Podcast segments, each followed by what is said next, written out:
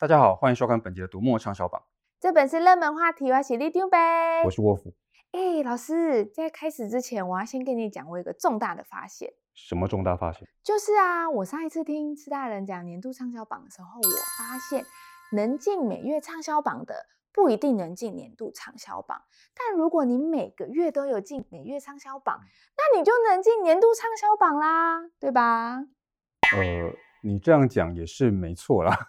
所以我就想到，等我的书写好之后，我一定要在年初的时候出版，这样我就能每月都进畅销榜，然后我最后就能进年度畅销榜啦。呃，拉长销售时间的确有助于累积总体销量，而且在年初的时候出版，就会遇到台北国际书展，那是一个宣传新书的好时间。你看我很聪明吧？但是也有很多出版社会在国际书展的时候推出重量级的亮点书，所以竞争会很激烈哦。哎呦，你看我有在怕的吗？再说，二零一九年的年度畅销榜算到十一月十五号，但是里面有一本书是十一月一号才上架的，也就是说，它才卖了半个月就已经冲进年度畅销榜了。哦，什么书？怎么这么厉害？这本书叫《鲸吞亿万》。这本书的内容描述一个来自马来西亚的年轻华人，他拥有很多家公司，出手非常大方，跟富商名流交往，然后也高调的追求明星。他办生日派对的时候，众仙云集，像里奥纳多啦、劳勃迪尼洛啊、沙乌地阿拉伯的王子啊，还有当时很红跳骑马舞的江南大叔都来参加，非常的热闹。哦，原来大家喜欢看怎么炫富的书哦。不，这只是表象，重点是这个叫刘特佐的人，并不是个年轻的实业家，而是个骗子。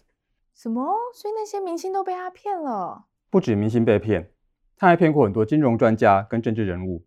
利用空投公司洗钱、收买政府官员、挪用公款，这个真实的金融犯罪案件相当的夸张。金吞亿万不但描述刘特佐的浮夸行为，然后也讲了他设局诈骗的内幕。书还没上市，读者的询问度就很高，一上架就马上冲进年度畅销榜。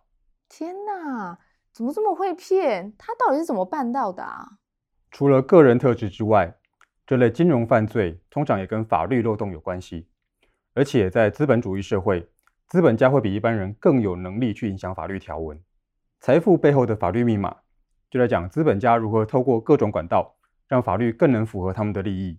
当法律对有钱人越来越有利，他们就能利用制度的偏差赚越来越多的钱，那社会的贫富阶级也就越来越不平等。真的哎，如果平常没有多了解这些资讯，就很容易上当变成潘娜，又或是变成资本世界的奴工哎。没错。平常关心时事新闻，理解国家历史跟国际的形势，都可以帮助你做出更正确的判断。这回的畅销榜里有一本《国家的决断》，讲的是第二次世界大战之后国际情势的发展。二战是决定目前各国实力和国际地位的重要关键，而且在第二次世界大战之后，台湾变成一个地位不明的国家，所以强国的作为会对我们造成很大的影响。不管从政治、军事还是经济，我们都需要多多注意。身为夹在大国之间的小国，总觉得好辛苦哦。没错，不过世界上有很多国家都在面对自己的苦难和挑战。像《柬埔寨被诅咒的国度》这本书也进了这次的畅销榜。柬埔寨，我知道，我知道还有吴哥窟，感觉好神秘、好浪漫，好想去看看哦。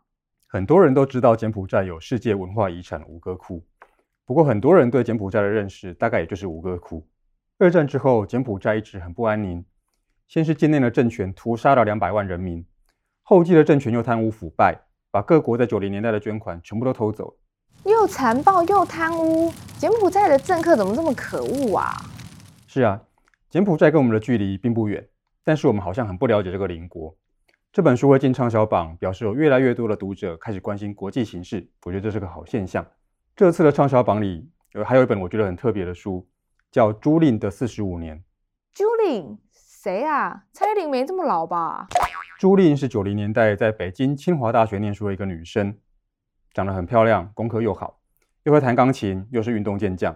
但是在一九九四年底，她开始出现一些奇怪的症状：肚子痛、掉头发、自律神经失调，最后甚至没办法自主呼吸，住进了协和医院的加护病房。当时是中国的网络开始发展的时期，朱令的高中同学用不太流利的英文。把他的症状发表在网络上面求助，全球各地的专家回复了七百多封的 email，其中有一百多封明白地指出这是鼉中毒的症状。鼉中毒？天哪，听起来好可怕哦！他是被人下毒了吗？我们永远都不会知道真相，因为朱令的父母请医院测试，医院拒绝，请学校调查，学校也没有正面回应。啊？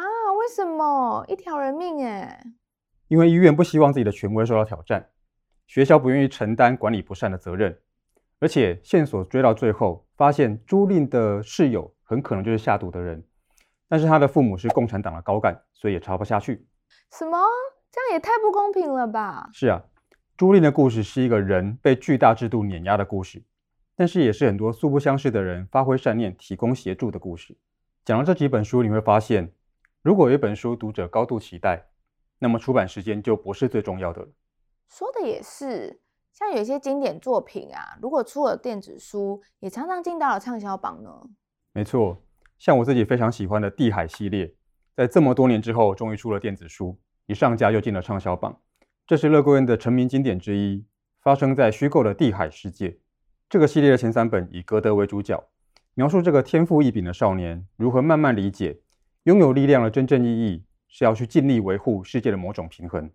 另外三本是很多年之后续写的。除了有乐贵恩一以贯之的信念，还可以读到他对世界更圆融的想法。另外，这次的畅销榜里面还有一本《神经幻术士》。神经幻术士，这是什么怪名字啊？有人觉得这个作者威廉吉布森的书不好读，就是因为他的科幻作品会大量的自创名词。神经幻术士的主角是一个失忆的骇客，叫凯斯。他有一次受托进入网络空间去窃取资料，但是却发现整个事件的背后还有阴谋。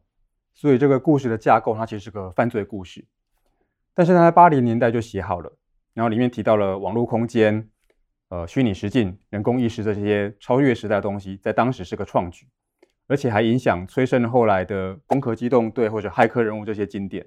哇，原来这些东西在我还没出生前就已经写成小说啦！没错，这就是科幻小说迷人之处。吉布森的新作《边缘世界》也在畅销榜中。这个故事的架构更大，不过我觉得更好读。老师，等等，我觉得一直看书虽然很好，但是你这样整天看书好像也不大好，是不是要去运动一下？说到这个，这次的畅销榜中有一本 J 的跑步笔记。哦，老师，去看风景是不错啦，但是讲到跑步吼，这本书的作者是一个工程师，他没有受过正式的马拉松训练，然后平常也要上班，也要照顾家庭。所以一般人对跑步的种种心情，他都很能了解。他以自己为例，描述怎么面对懒惰，怎么安排时间，怎么利用科学的方法循序渐进的训练，还有他跑步的时候遇到了趣闻，所以轻松好读，拿来当成实际要跑步的参考也很不错。哦，那好像蛮适合我们家越来越发福的工程师们呢。来，里长伯报给你知，这回的畅销榜有。惊人的写实报道，有国际情势分析，还有经典小说和实用的跑步笔记，李丢北都帮大家整理在这里啦！大家快来看看我们帮你准备的书单吧！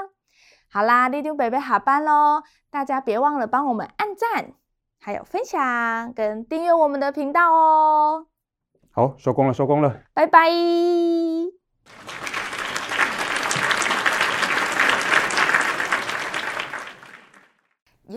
下班我要去逛街啊！老师，我跟你说，我上回看到一个很可爱的包哦。畅销榜里有一本书叫做《包包只要三个就够》。哈？怎么可能？其实从选包包开始就可以安排简单但是实用的生活。老师，拜拜！我买完再听你说。